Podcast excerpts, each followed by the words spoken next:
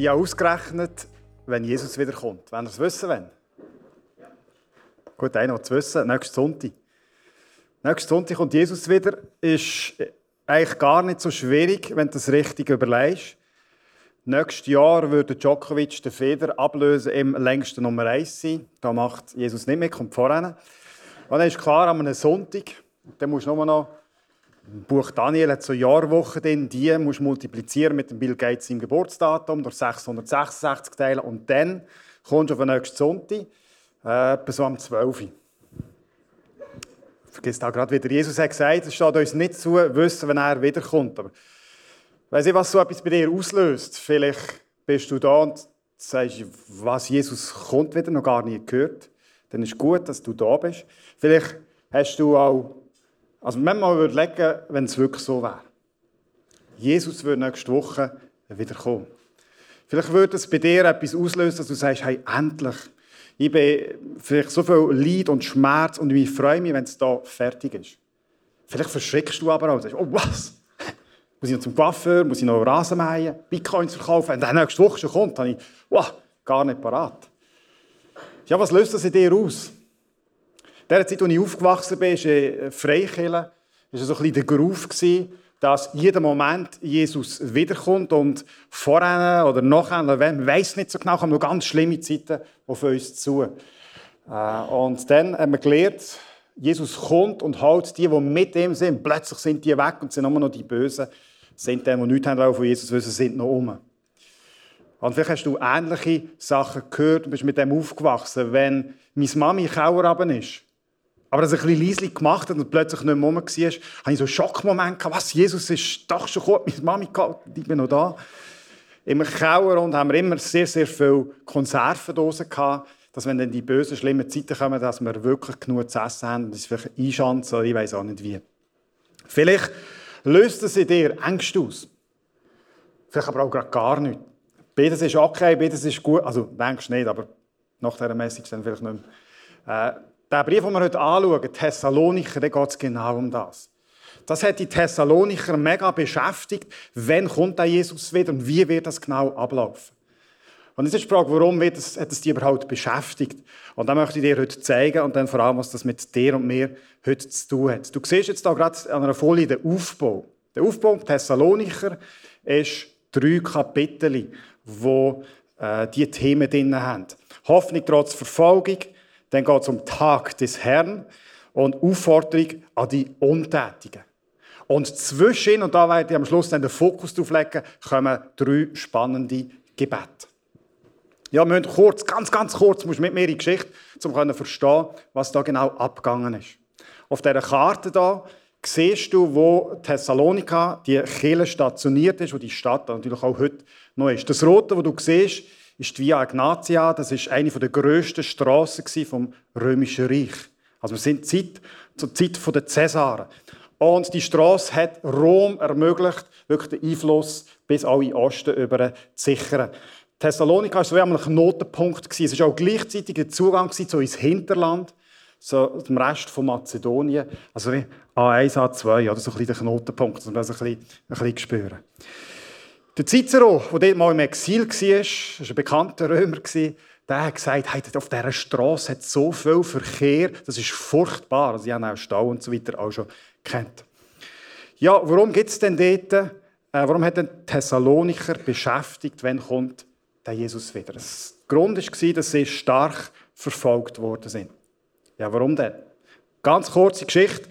Thessaloniker sind Nachfolger, Kind, Söhne und Töchter von einem der grössten Herrscher, die es je gegeben vom Alexander dem Grossen. Er war schon lange tot, aber man hat auch Jahrhunderte nach seinem Tod noch Münzen gedrückt, hat ihn verehrt, gedruckt und hat ihn verehrt. Und dann sind die Römer gekommen, haben das Zeug platt gemacht, haben so viel Beute gemacht, dass sogar in Rom die Bürger ein Jahr lang keine Steuern mehr müssen zahlen und haben schlussendlich das Mazedonien besetzt. Aber es hat immer wieder Aufstände gegeben von Leuten, die sich berufen haben auf Alexander und sich gesagt hey, ich bin der Nachfolger von dem grossen König. Und das hat immer etwas angeklungen bei den Thessalonichern und überhaupt bei den Mazedoniern. Dort aber nicht so mitgemacht hat die Oberschicht von dieser Stadt. Weil die Oberschicht hat sich irgendwie mit Rom arrangiert und hat es geschafft, dass Thessalonika zu einer freien Stadt geworden ist. Das heißt ganz einfach, die haben wenig oder fast keine Steuern müssen zahlen und haben sonst Privilegien gehabt. Ist aber wichtig dass die mit Rom kooperiert haben, dass die da irgendwie für Verordnung gesucht haben und geschaut haben, dass die Stadt im Sinn von Rom und von den Cäsaren regiert wird. Und jetzt kommt der Paulus. Wir haben das letzten Sonntag schon kurz gesehen. Wir schauen nochmal drin. Der Paulus geht jetzt in die Stadt und erzählt von Jesus. Und dann passiert Folgendes. In der Apostelgeschichte ist das aufgeschrieben, dort, wo von diesen Reisen von Paulus viel steht. Da steht, die Leute, die in der ganzen Welt für Aufruhr sorgen, da meinen sie der Paulus und so, sind, auch, sind jetzt auch hierher gekommen. Sie setzen sich alle über die Verordnungen des Kaisers hinweg, indem sie behaupten, ein anderer sei der wahre Herrscher, nämlich Jesus. Die Stadtbevölkerung und die Politarchen, also ein bisschen die höheren Beamten, waren tief beunruhigt, als sie das hörten. Warum? Ja, wenn da einer kommt und erzählt, Jesus ist der wahre König, dann klingt das bei den Mazedoniern ein bisschen wie früher. Oder? Da kommen die alten Hoffnungen wieder auf. Einfach geht es trotzdem. Äh, sind wir nicht ewig von diesen Cäsar abhängig, sondern wir haben einen eigenen König. Das schwingt ein bisschen mit. Oder? Und dann wird natürlich Rom das gerade wieder im Keimer stecken. Und die Oberschicht von Thessalonika durchschaut das Game natürlich auch. Und sie wollen ja um alles in der Welt den Frieden bewahren mit Rom. Darum, wenn da plötzlich so einer kommt und sagt, der Cäsar muss man nicht folgen, der wahre König ist im Himmel oben, dann könnte das für Tumult sorgen und man verliert vielleicht sehr, sehr viel ähm, äh, mit Rom. Und dann lesen wir auch, dass die Juden eine mehr auf Paulus und die Christen los sind, dass sie Aufruhr angezettelt haben.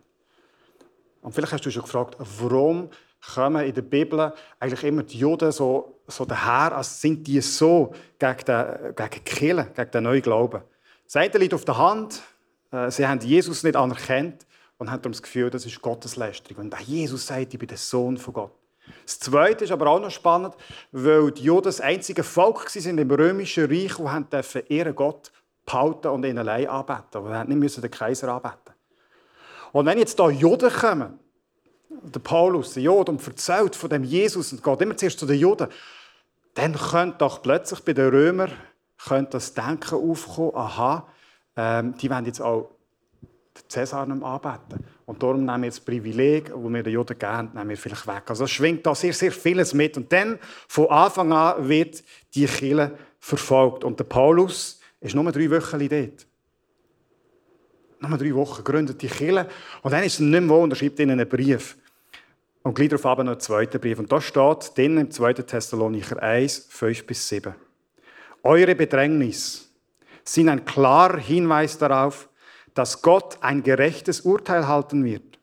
Sie zeigen, dass er euch für würdig erachtet, an seinem Reich teilzuhaben, für das ihr das alles ertragt. Denn so wahr Gott gerecht ist, er wird jedem das geben, was er verdient. Über die, die euch jetzt Leiden bereiten, wird er Leiden verhängen. Euch hingegen, die ihr jetzt zu leiden habt, wird er zusammen mit uns von aller Not befreien. Also er spricht die Verfolgung an, die die Thessalonicher erlebt haben, und schreibt dann, das ist ein Zeichen, dass Gott euch für würdig erachtet. Schon speziell, oder?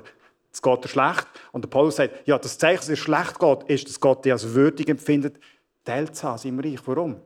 Weil Jesus gelitten hat. Weil sie verfolgt werden, weil sie an Jesus glauben. Und Paulus und den Christen ist das klar das gehört irgendwie zum Glauben dazu. Schon ganz eine andere Welt, oder? Wenn da bei uns, im wohlbehüteten äh, Aargau. Paulus schreibt ihnen, es ist ein Zeichen sogar, dass man zu Jesus gehört, wenn man leidet. Es ist normal, es ist der Weg von Jesus und es ist das Zeichen von seinen Nachfolgern. Und dann macht er ihnen aber Mut und er sagt im nächsten Vers, äh, Verse 8 bis 9. Er wird, Jesus, wenn er wiederkommt, die zur Rechenschaft ziehen, die Gott nicht als Gott anerkennen und nicht bereit sind, das Evangelium von Jesus, unserem Herrn, anzunehmen. Die Strafe, die diese Menschen erhalten, wird ewiges Verderben sein, sodass sie für immer vom Herrn und von seiner Macht und Herrlichkeit getrennt sind. Mit unseren heutigen Ohren scharfe Worte. Aber der Paulus schreibt das den Thessalonicher zum Mut machen und sagt, hey, der erleidet sehr, sehr viel. Und in dieser Zeit, vielleicht noch mehr als heute, ist das schwierig für einen Menschen, äh, also in einer Kultur, wo Ungerechtigkeiten müssen bestraft werden ist das schwierig gewesen, um zu leiden. Und die Frage ist, hey, wo kommt denn jetzt die Gerechtigkeit? Warum greift Gott nicht ein? Und der Paulus sagt, Gott wird für Gerechtigkeit sorgen. Lernt das nicht eine Sorge von euch. Gott wird für Gerechtigkeit sorgen, äh, wenn er wiederkommt. Und dann beschreibt der Paulus so etwas wie Und er sagt, da heißt die Strafe, die diese Menschen, da meint er, die Verfolger von diesen Christen, die diese Menschen erhalten, wird ewiges Verderben sein sodass sie für immer vom Herrn und von seiner Macht getrennt sind. Also es ist, dass Gott respektiert, was die Menschen in ihrem Leben entscheiden. Wenn du dich als Mensch entscheidest, ich möchte mein Leben ohne Gott leben. Er interessiert mich nicht, ich möchte nichts mit dem Wesen zu tun haben. Dann respektiert Gott das, schreibt der Paulus da in eine Ewigkeit. Und sie sind von Ewigkeit von Gott getrennt. Das mal ein bisschen bödeln, wir kommen nachher darauf zurück, was das mit dir und mir könnte zu tun haben. Wir gehen ins zweite Kapitel und dort ist die Rede vom Tag des Herrn. Wir schauen einen Clip zusammen an, der uns da beschreibt, was in dem zweiten Kapitel entsteht. Paulus spricht dann einen ganz speziellen Aspekt zur Rückkehr von Jesus und dem Tag des Herrn an. Anscheinend hatten Leute in der Gemeinde von Thessaloniki falsche Informationen im Namen von Paulus weitergegeben. Und zwar sagten sie, dass das letzte Gericht über die menschliche Bosheit, also der Tag des Herrn, schon gekommen sei. Diese Leute hatten für diesen Tag, an dem alles ein Ende finden soll, verschiedene Daten verbreitet und den anderen Christen damit Angst gemacht. Und es ist verständlich, dass sie in ihrer Situation der extremen Verfolgung besonders verwundbar und offen für die Nachricht waren, dass Jesus schon zurückgekehrt sei, wie ein Dieb in der Nacht. Sie seien zurückgelassen worden und vielleicht hatte Jesus die Thessalonicher einfach ihrem Schicksal überlassen. Über dieses Gerede ärgert sich Paulus gewaltig, auch weil es nicht seiner Lehre entspricht. Die Rückkehr von Jesus sollte niemals Angst machen, sondern Hoffnung und Zuversicht stiften. Paulus erinnert sie an alles, was er sie über die Rückkehr von Jesus gelehrt hatte, als er bei ihnen in der Stadt war, und gibt hier eine kurze Zusammenfassung. Die ist eigentlich zu kurz. Der Abschnitt gibt viel Raum für Interpretationen und Rätsel, aber er führt das bekannte Muster aus den Propheten Jesaja und Daniel an. Durch die Königreiche dieser Welt wird es immer Anführer geben, die sich gegen Gott auflehnen, so wie in der Vergangenheit Nebukadnezar oder der König des Nordens. Diese Anführer haben sich selbst zu göttlicher Macht erhoben. In den Augen von Paulus entstand durch diese ehemaligen Könige und Prophezeiungen ein bestimmtes Bild. Es ist ein Muster, das sich auch zu seiner Zeit in den römischen Imperatoren Caligula und Nero zeigte. Und er ging davon aus, dass sich die Geschichte wiederholen wird. Diese Geschichte würde ihren Höhepunkt in einem rebellischen Anführer finden, der seine Macht durch das Böse selbst bekommen und in Gottes Welt Chaos und Gewalt verbreiten wird. Aber nicht für immer. Wenn Jesus wiederkommt, wird er sich diesem Aufrührer und seinen Anhängern des Bösen entgegenstellen und er wird sein Volk erlösen. Paulus beabsichtigt hier nicht, den Lesern einen Grund für Spekulationen über den Untergang der Welt zu geben. Stattdessen tröstet er die Thessalonicher und zitiert, was Jesus im Evangelium nach Markus Kapitel 13 gesagt hat. Hier steht, dass die Umstände seiner Rückkehr sehr offensichtlich und eindeutig sein werden. Deshalb müssen sie sich nicht fürchten oder Sorgen machen, dass sie zurückgelassen wurden, sondern sie sollen treu bleiben, bis Jesus zurückkehrt, um sie zu erlösen. Merkst du ein bisschen Groove? Es gibt in der Bibel verschiedene Stellen, die andeuten, was in Zukunft auf Christen zukommt. Und das wiederholt sich immer ein bisschen. Jetzt kann man sagen, es sind so wie Wellen, die immer wieder kommen. Immer wieder ist das Böse, hat wieder ein bisschen mehr Macht, wird wieder ein bisschen zurückgedrängt, wird wieder ein bisschen schlimmer.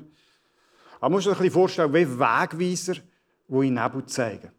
Es hat so Anzeichen, es hat Andeutungen, aber so richtig wie, wo, was, wenn und einen genauen Fahrplan kannst du aus der Bibel fast nicht herauslesen. Und was wir sehen, so Stellen wie auch die da vom Thessalonicher Brief, die sind geschrieben worden zum Mut machen. Zum Orientierung geben, aber zum Mut machen. Und wenn du natürlich in einer Verfolgung bist, wenn du erlebst, dass liebe Leute, Angehörige von dir, vielleicht ins Gefängnis kommen, vielleicht sogar umgebracht werden, wenn du dann musst, ausgrenzt wirst vom sozialen Leben, wenn jedem klar ist, dass ein Christ mit dem, was ich nichts zu tun habe, dann gibt es so etwas Hoffnung, dann hörst du daraus raus, hey, Jesus hat es nach wie vor im Griff. Und wenn Jesus wiederkommt, dann darf ich für immer bei ihm sein. Wenn du aber in einer Zeit lebst, äh, wie wir jetzt, wo es uns unterm Strich, den meisten von uns, sehr gut geht, dann kann ihm so Zeug vielleicht plötzlich Angst machen, wenn das mit dem falschen los ist. Uh, böse Herrscher und so. Was? Wir haben ja Demokratie und so. Aber wenn du in einer Zeit lebst, wo du genau erlebst, dass es böse Herrscher gibt, sagst du, hey, das ist genau die Welt, in ich drinnen lebe. Das, was der Paulus beschreibt, das ist meine Welt.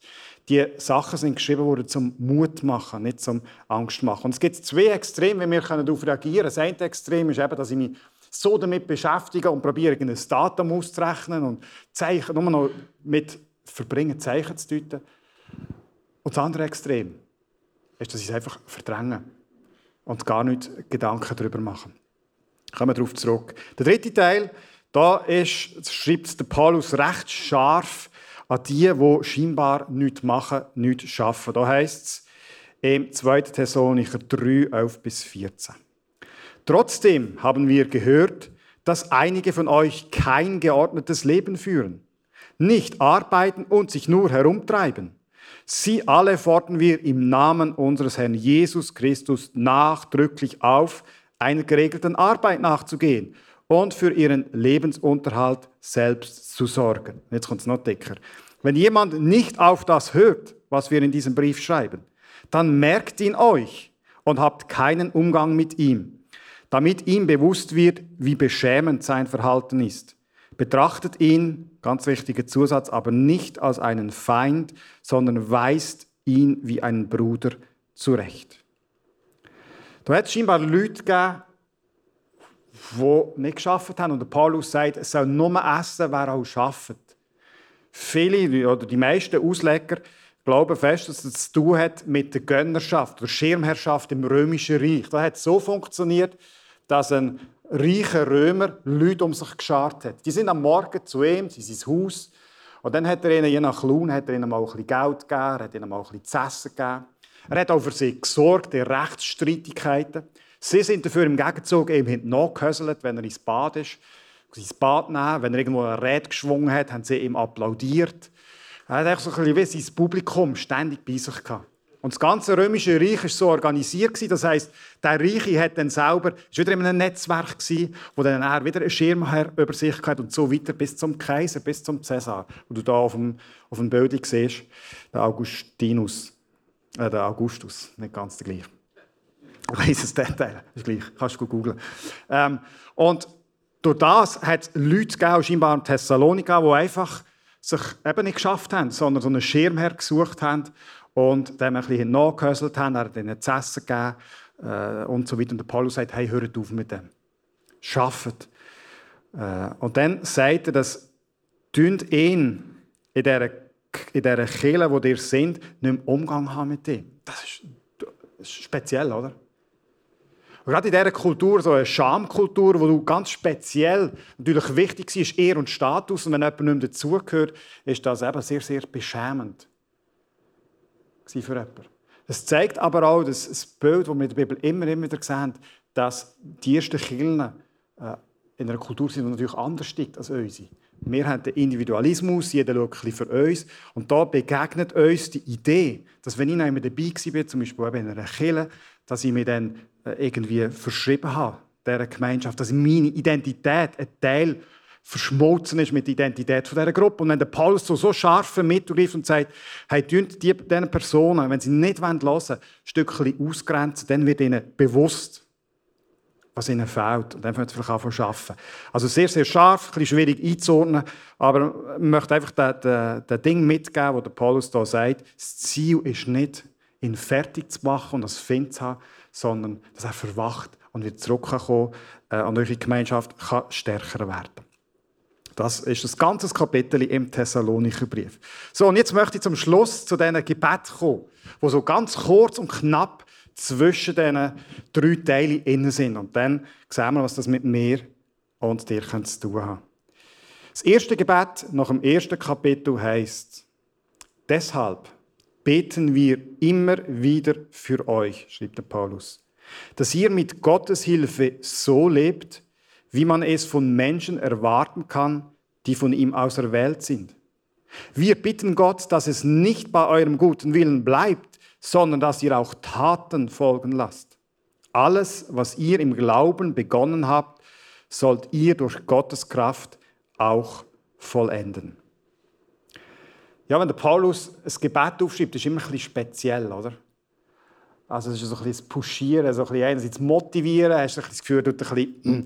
also kannst du sagen, dann könnte ja einfach das für sich behalten, das Gebet. Oder könnte einfach schreiben, was er findet, was sie müssen ändern, warum denn so ein Gebet. Er macht das, bin ich fest überzeugt, weil er betonen will, wie wichtig das Gebet ist. Und in dem Gebet, das er euch zuspricht, kommt etwas ganz klar raus. Paulus erkennt Gott als die ultimative Quelle. Das heißt, äh, wir bitten Gott, dass er euch hilft. Ähm, Gott möge mit seiner Kraft das vollenden, wo ihr angefangen habt. Und wir bitten, dass ihr mit Gottes Hilfe so lebt. Also Paulus macht klar, in diesem Leben mit Jesus kommt alles, hat alles schlussendlich seine Quelle im Geschenk von Gott, in Gnade. Also da geht es nicht darum, dass der Paulus sagt, jetzt streng dich einfach mehr an, sondern es ist ein Geschenk, wo Gott, Gott macht es, dass du es überhaupt möchtest und er hilft dir auch beim Vollbringen. Aber, aber, wenn du die Bibel liest, ist es unglaublich wichtig, dass du das immer im Kontext anschaust. Die Gebet hat nicht einfach, ah, übrigens habe ich noch sagen, jetzt schreibe ich noch das Gebet drin, sondern die Gebet hängen zusammen mit der Verfolgung und dem Tag des Herrn, den wir hier gesehen haben. Der Paulus sagt auch ganz klar, das Versprechen, das ich euch jetzt gegeben habe, nämlich, dass der Jesus wiederkommt und euch wird zu sich nehmen, dass ihr mit Jesus eine Ewigkeit verbringen könnt. Und dass die, die jetzt gegen euch sind, dass da wird Gerechtig für Gerechtigkeit sorgen. Das Versprechen, das in der Zukunft ist, das soll sich jetzt auch dürfen zeigen in eurem Alltag. Also seid ihnen klar, das, was ihr hofft, eure Hoffnung, soll einen Einfluss haben, wie ihr jetzt lebt. Worauf wir hoffen, bestimmt, wofür wir leben. Wenn du an den Himmel schaust, denkst du, ich hoffe, es kommt nicht regnen, dann nimmst du keinen Schirm mit. Wenn du hoffst, dass der, die Chef vielleicht endlich mal befördert. Dann nimmst du auch in Kauf, dass du Zeit vielleicht einen Job machen musst, der nicht perfekt passt. Wenn du ein eigenes Business startest und du hoffst, dass irgendwann das so ab Boden kommt, dass du damit leben kannst, dass du deine Hauptbeschäftigung machst, dann bist du auch bereit, im Moment, jetzt, weißt du, viele Überstunden zu machen. Oder wenn du hoffst, dass im, im, dass du 65, 64, die, noch nicht so weit sind, erlebst und eine Rente hast du hast vielleicht etwas in Säule 3a auf die Seite, wo du hoffst, dass du mal bekommst, hat das einen Einfluss auf dein Leben jetzt. Wenn du hoffst, dass Aro endlich wieder mal aufsteigt, dann wirst du dein Leben lang hoffen. Genau.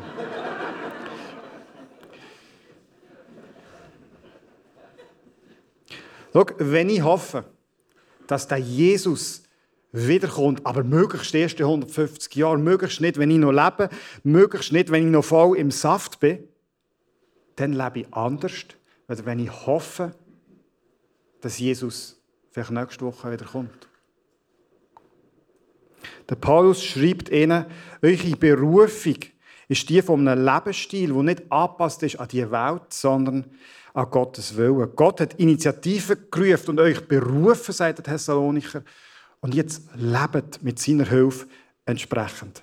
Er schreibt im zweiten Gebet sehr etwas Ähnliches. Er schreibt im 2. Thessalonicher 2, 16 und 17. Wir bitten unseren Herrn Jesus Christus und Gott, unseren Vater, der uns seine Liebe erwiesen und uns in seiner Gnade eine nie versiegende Ermutigung und eine sichere Hoffnung geschenkt hat, euch in eurem Innersten zu ermutigen oder sagen, ermahnen und euch die nötige Kraft für jede gute Tat und jedes gute Wort zu geben. Ich meine, jetzt könnt ihr dann einfach schreiben, ja, der wird jetzt mega verfolgt. Jetzt geht es einfach darum, dass ihr nicht weich werdet, äh, aber euch möglichst irgendwo einfach für euch zusammenleben, euch irgendwo einschanzen, dass ihr vielleicht nicht umgebracht, nicht gefunden, nicht gefangen werdet. Und dann kommt dann irgendein Jesus. Jetzt müsst ihr einfach noch ein bisschen durchhaben. Nein. Trotz dieser schwierigen Zeit sagt er ihnen, ihr sind berufen, zum Gut zu tun. Mit Wort und mit Tat. Das ist krass, oder? Und dann braucht er da ein Verb, das du übersetzen mit äh, trösten, ermutigen oder ermahnen. Wenn es aber heisst, so mit dem Innersten, mit dem Herz zusammen, dann ist es schon ein bisschen der Charakter von ermahnen. Er sagt also, lernt euch von Gott, eurem Innersten, ermahnen. und euch Kraft schenken für jede gute Tat und jedes gute Wort. Lassen wir uns von Gott ermahnen. Und ich glaube, das hängt fest zusammen mit der Hoffnung, die wir haben. Nochmal die Frage, was löst es bei dir aus, wenn Jesus theoretisch nächste Woche kommen könnte? Ich möchte es zum Abschluss auch noch ein bisschen auf die Gedanken hierher lenken. Was wäre? Klar, könnte schon heute Nachmittag könnte nächste Woche könnte noch 100 Jahre aber was wäre, wenn? Was löst es bei dir aus? Der Paulus möchte Thessalonicher nachlegen. Und auch, was ich uns möchte mit morgen mitgeben ist, wenn wir fest daran glauben, dass Jesus jederzeit wieder kommen kann, dann gehen wir vielleicht ganz anders in die nächste Woche. Dann werden vielleicht plötzlich andere Sachen haben, wieder ein bisschen mehr Priorität. Das, was der Paulus da einfach ganz salopp beschreibt als jede gute Tat und jedes gute Wort. Auf das, was wir hoffen, bestimmt, wofür wir leben. Was würdest du angehen, wenn du wüsstest, Jesus kommt in einer Woche? Was löst das bei dir aus? Vielleicht kommt dir etwas in Sinn, wo du sagst, das möchte ich noch, das müsste ich noch in Ordnung bringen. Das ist noch ein Gespräch, das ich schon lange möchte führen möchte. Es ist wie ein Katalysator. Wie wäre es, wenn wir das als Chance würden nutzen, nicht als etwas, was uns Angst macht. Im 1. Thessalonicher schreibt der Paulus übrigens praktisch über die gleichen Sachen und er schreibt ihnen, übrigens, Jesus kommt dann wie ein Dieb, wenn man es nicht erwartet. Zumindest für die, die ihr Leben mit Jesus nicht in Ordnung haben, nicht mit ihm unterwegs sind. Aber schreibt er dann, für die, die mit Jesus sind, ist es nicht wie ein Dieb. Wo irgendwo nur erwartest Und das heisst nicht ständig permanent Angst haben, ständig permanent das Gefühl haben, ich muss, äh, ich muss die Woche gar nicht eine Woche Einkauf machen, Jesus kommt die Woche. Äh, aber es ist eine Chance, dass wir uns immer wieder fragen, hey, gibt es noch etwas in meinem Leben, das ich möchte klären nächste Woche? Können die Prioritäten vielleicht nächste Woche anders setzen? Auf das, was wir hoffen, das bestimmt, wofür wir leben.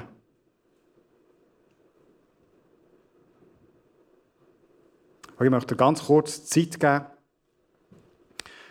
Der Zeit kommt Band tun. Ich möchte dir ganz kurz Zeit geben, dass du dir kannst überlegen kannst, was in meinem Leben würde in Ordnung bringen, wenn ich wüsste, 27. September kommt Jesus wieder. Gibt es etwas, was ich angehen würde? Gibt es etwas, was ich nächste Woche machen würde oder eben genau nicht machen? Ich würde ganz kurz Zeit geben und dann wird ich beten.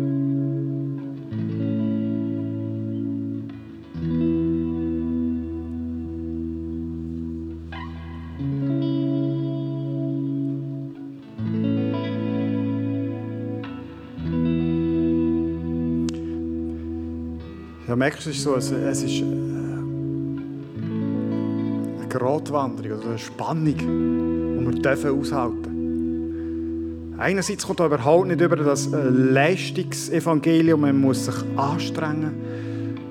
Und wenn ich nicht ein perfektes Leben lebe, dann kommt da Jesus und wer weiß, ob ich dann bei ihm darf sein, wenn er mir begegnet, wenn er mich annimmt, die Angst. Das wäre das eine Extrem. Und das andere Extrem wo in unserer Gesellschaft natürlich mega schwierig ist, dass ich einfach sage, du, ich kann das wie ausblenden, oder? Uns geht es so gut, wir haben so viele andere Sorgen. Also es geht darum, irgendwie mit dieser Spannung können umzugehen. Ich möchte uns einfach heute Morgen mitgeben, lass das äh, wie ein Katalysator sein für uns. Wir sagen, hey, selbst wenn Jesus erst in 50 Jahren wiederkommt, oder egal wenn, dürfen wissen, dass wir auf einen Gott stoßen, der uns in Jesus vergeben hat, der uns annimmt. Dort, wo wir versagen, vergibt er uns, gibt diese neue Chance. Vielleicht bist du heute Morgen da und du hast dein Leben noch nie mit Jesus angeschaut. Du hast dein Leben noch nicht aufgetan für Jesus. Heute Morgen ist die Chance. Nicht aus irgendwie Angst, dass er nächste Woche kommt,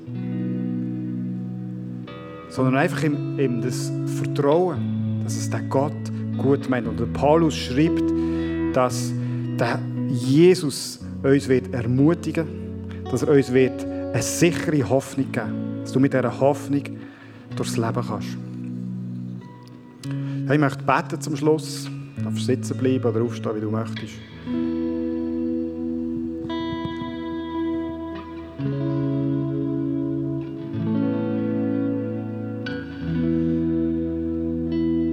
Ja, Jesus, du hast uns kein Datum gegeben, wenn du wieder kommst.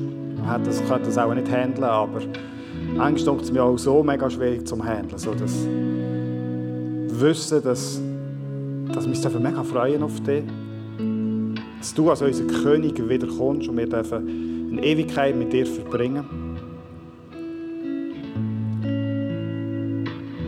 Und gleich sind da so Aussagen drin von Herausforderungen, die von uns vielleicht auch hier in der Schweiz zukommen. Ich möchte einfach beten die, für die von uns heute Morgen, wo das Ganze irgendwo Angst auslöst, dass du dieser Angst begegnest.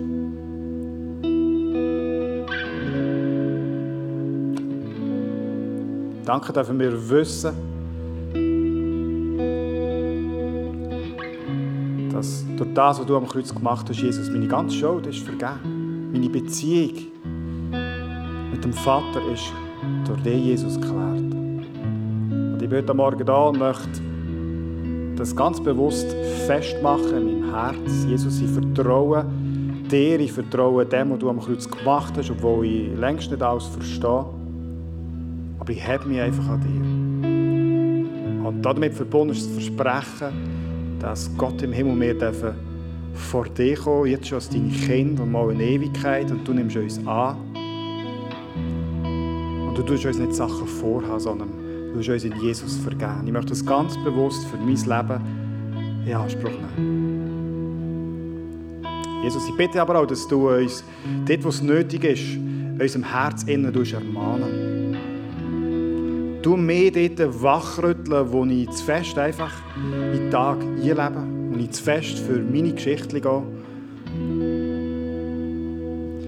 Und ich möchte, dass die Hoffnung, auf dein Wiederkommen, dass das meinen Alltag viel mehr prägt.